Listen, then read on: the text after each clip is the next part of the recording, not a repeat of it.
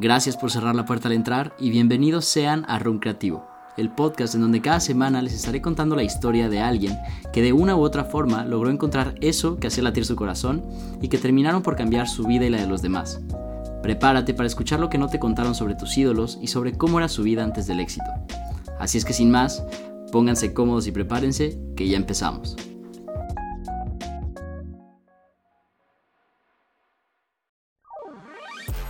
¿Qué onda amigos, amigas? Gracias por acompañarme en el primer episodio de Room, este hermoso cuarto oscuro y misterioso. Mi nombre es Gerardo Soto, nerd profesional de la música, la moda y el entretenimiento, y el episodio de hoy me gustaría comenzarlo preguntándoles una cosa. ¿Alguna vez han sentido que su verdadera pasión no está en lo que hacen? ¿Que están perdiendo el tiempo estudiando lo que estudian o trabajando en lo que trabajan? Bueno, pues en el capítulo de hoy les contaré la historia de alguien que pasó por esta misma situación, pero que supo aprovechar todo este conocimiento que en su momento se sentía inservible y lo usó para llegar a dedicarse a eso que le apasionaba. Te dejo con el episodio y que lo disfrutes.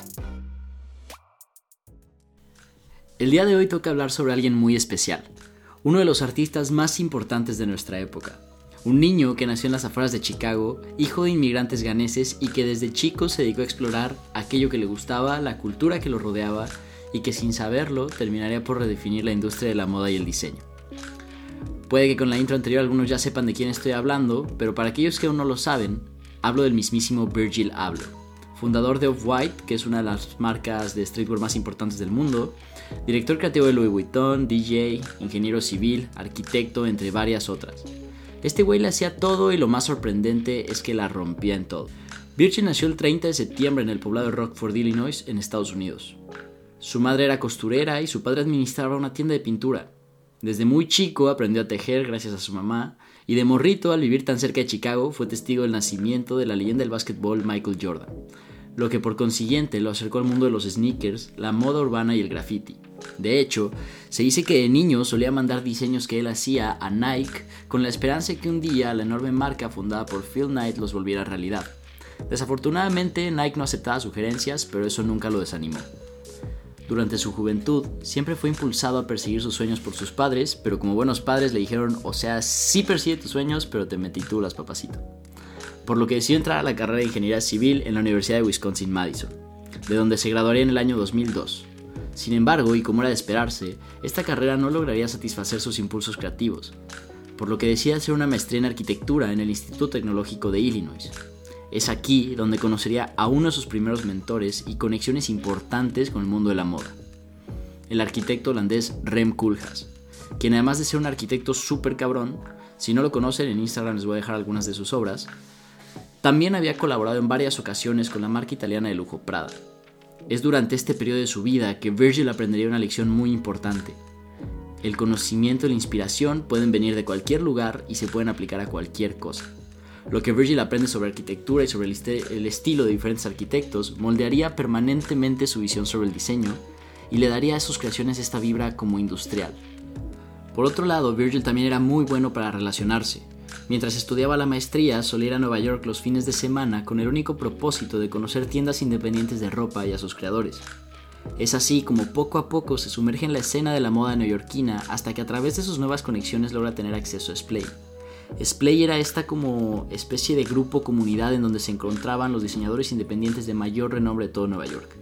El grupo era administrado por Samuel Spritzer, quien sin ser muy reconocido, su compañía maneja actualmente la presencia de marcas muy importantes como Supreme o de artistas muy importantes como COS, que es este güey que hace como juguetes y esculturas con cruces en los ojos.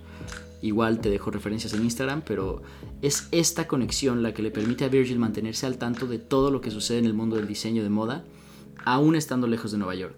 Y es aquí donde Virgil se animaría a crear su primera marca de ropa conocida como Fort Home. Fort Home la neta era una marca muy simple que Virgil solo le vendía a sus amigos cercanos y conocidos. Sin embargo, este proyecto llamaría la atención de Costume Kings, que era una pequeña tienda de diseño de camisetas en Chicago quienes al ver lo que hacía le ofrecerían chamba en su tienda y de esta manera Virgil conocería a Don Crowley, que era un manager de la época, amigo de otro manager o del manager de otra mente creativa que sería determinante para su futuro.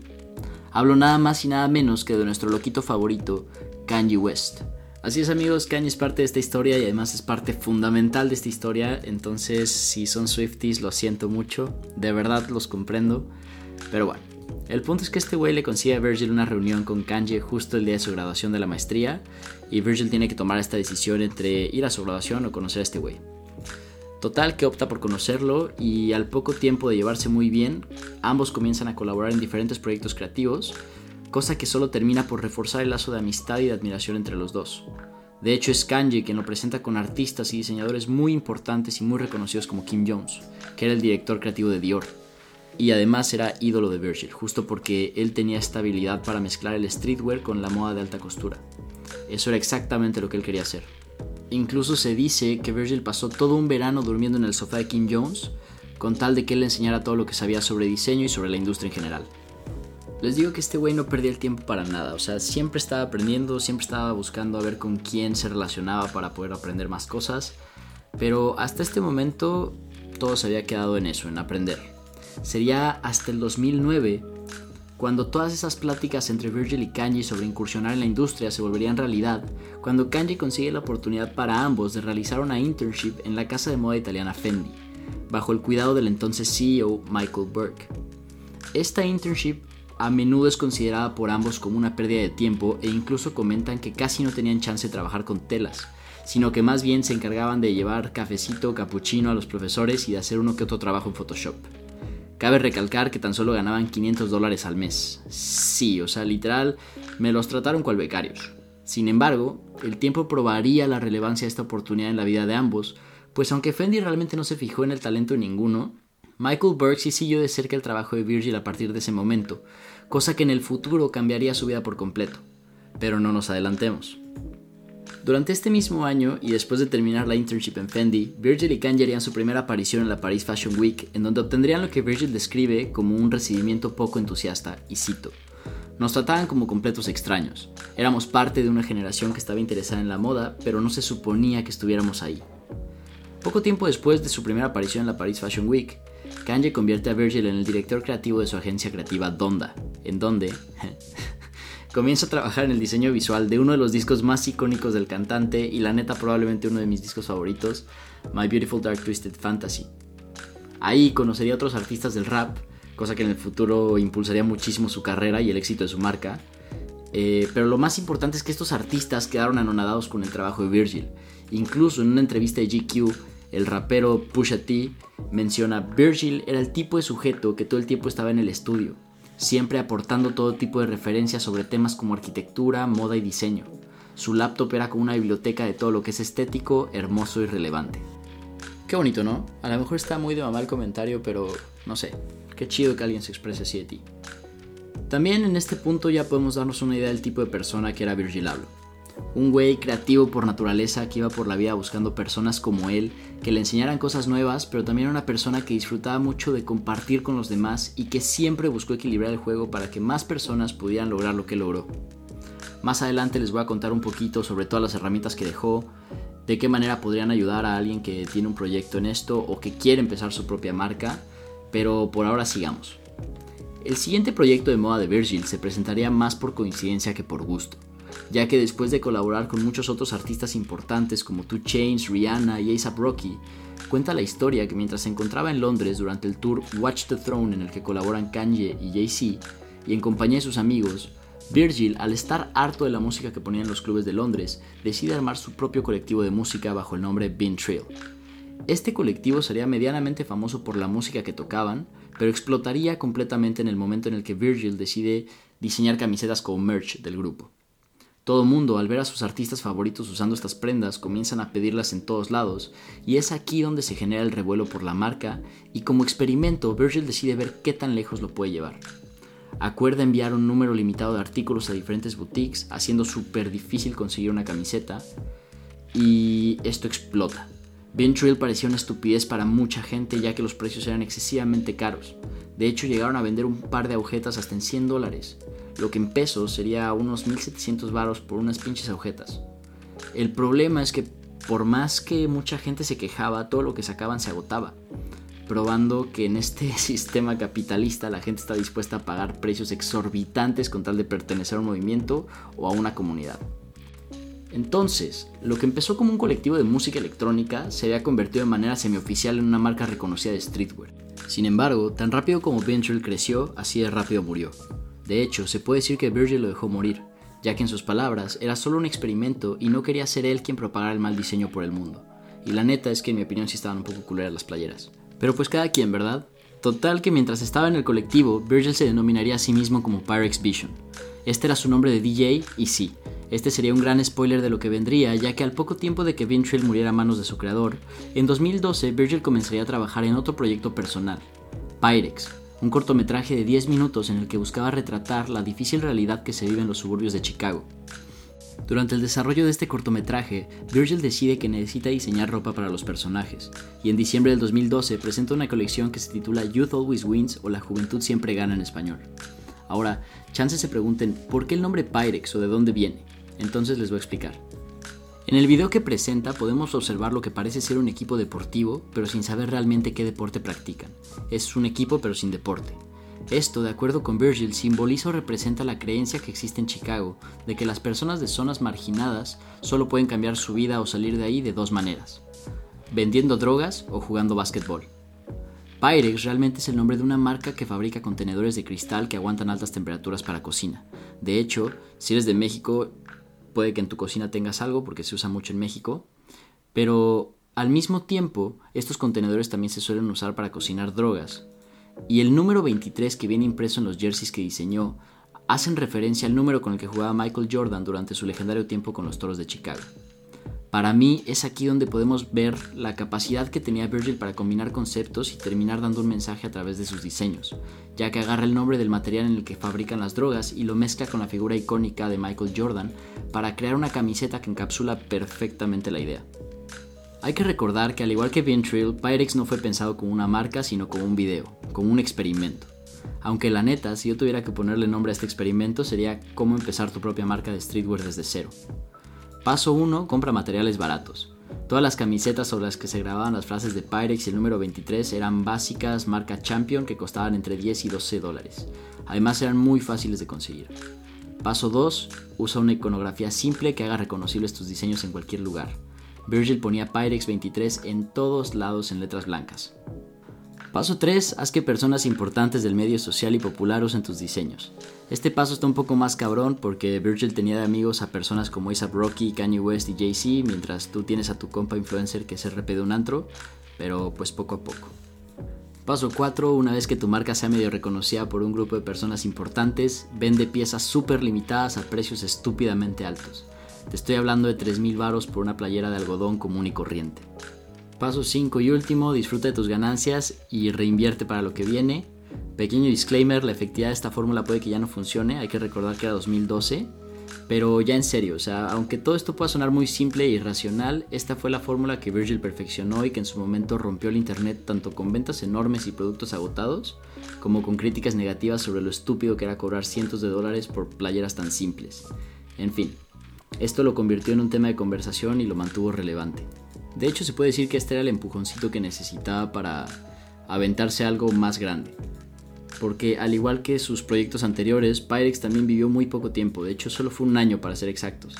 Y es que cuando la empresa real que vendía productos de cristal para cocina se enteró de la mala imagen que esto le daba a su marca, deciden demandar a Virgil por una cantidad estúpida de lana cosa que ni siquiera lo afectó realmente porque simplemente eh, cerró y dejó de hacer lo que estaba haciendo. No le preocupó porque siendo un creativo nato este güey ya tenía un proyecto nuevo en mente. Y sí, como se pueden imaginar, este proyecto era Off-White, la marca por la que prácticamente todos lo conocemos. Para la siguiente parte de la historia necesitamos un poquito de contexto. Cuando a Virgil se le ocurre Off-White, la industria de la moda se encontraba en un periodo de transición. Las grandes casas de alta moda comenzaban a notar el crecimiento exponencial en la popularidad del streetwear y es entonces que otro diseñador famoso, Nicola Jesquier, saca su colección de otoño-invierno con la polémica marca Valenciaga.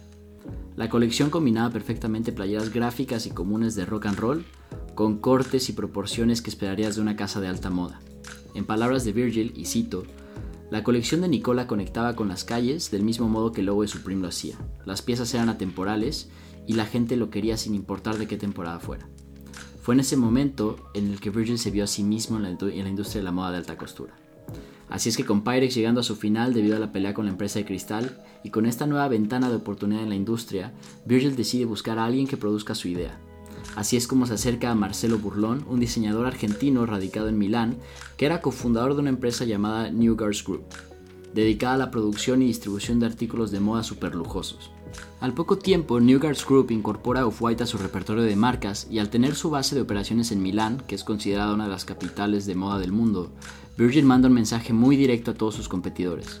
Off-White sería una marca de alta costura y no una simple marca de streetwear. En 2014, Off-White lanza su primera colección que en esencia es muy parecida a lo que presentó con Pyrex, diseños muy similares pero que ahora contaban con una calidad muy muy superior. A pesar de que esta colección no fue tan disruptiva como sus anteriores proyectos, le sirvió para definir el lenguaje de diseño que haría de Off-White una marca instantáneamente reconocible.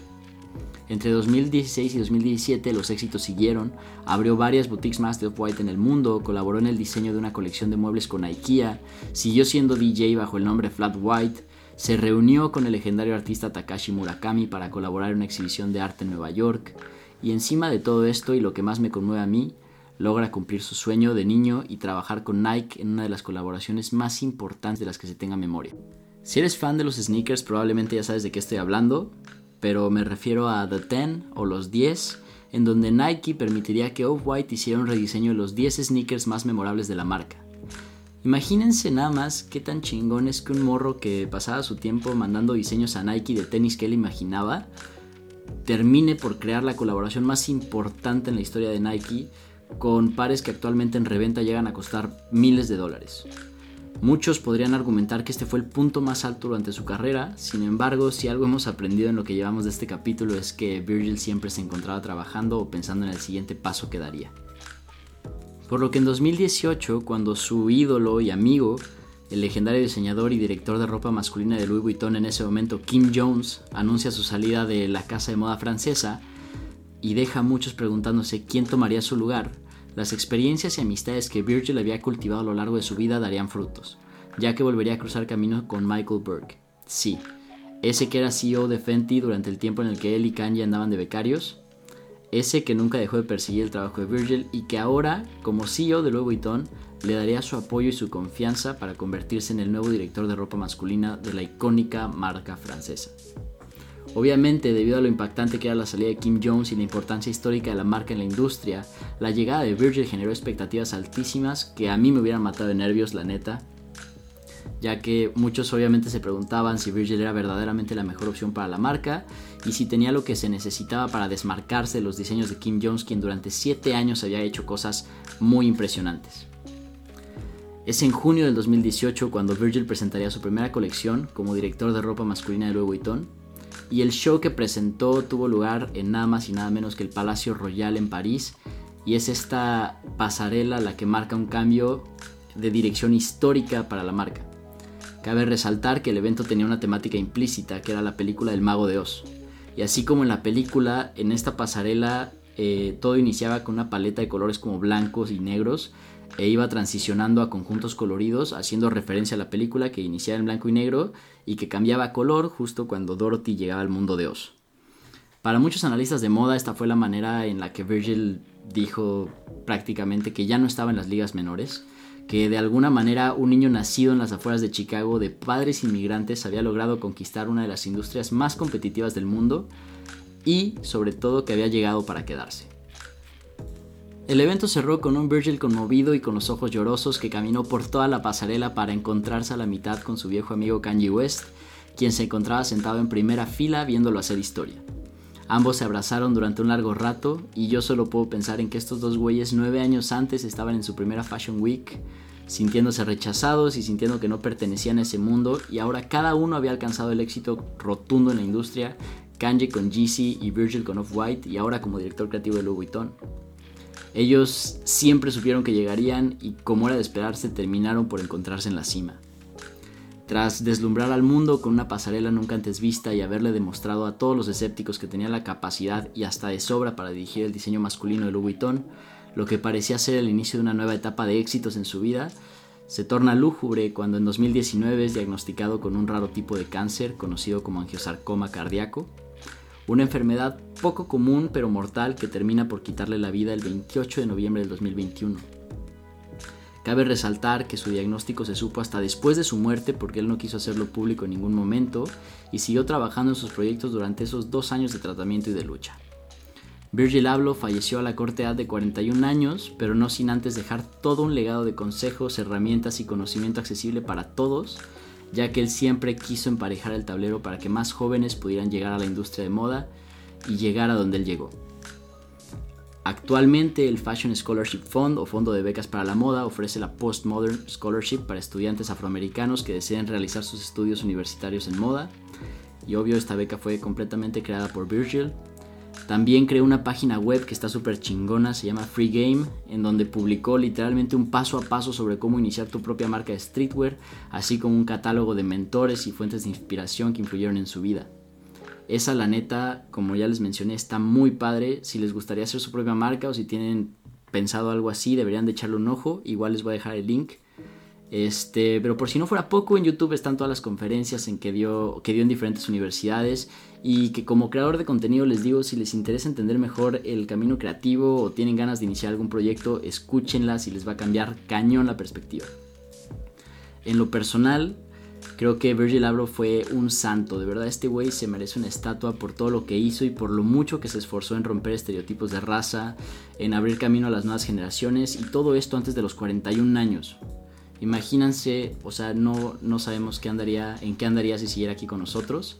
Desafortunadamente a veces la vida es así, tiene esta costumbre de llevarse temprano a los que no lo merecen, pero definitivamente lo que hizo se queda y su conocimiento e historia sigue inspirando a miles de personas. Creo que el aprendizaje más cabrón que yo me llevo de este hombre es que disfrutar la vida importa. Desarrollar intereses y profundizar en aquello que nos, que nos gusta y que hace que nos explote el corazón de amor nos acerca más a una vida feliz o por lo menos una adultez no tan triste. Pero bueno, hemos llegado al final amigos. Este fue el primer episodio de Room. Muchísimas gracias por acompañarme, espero que les haya gustado. Sé que hay muchas cosas que se tienen que mejorar, sé que se escuchan unos ruidos por ahí en el fondo, les pido paciencia. Esto acaba de empezar. Este, nos vemos la siguiente semana con otro episodio, con otra historia. No se olviden de seguirnos en Instagram, en Twitter. En ambos estamos como room-creativo. Y bueno, ahora sí eso sería todo. Y como siempre, por lo que más quieran, no paren de crear y muchas gracias por cerrar la puerta al salir.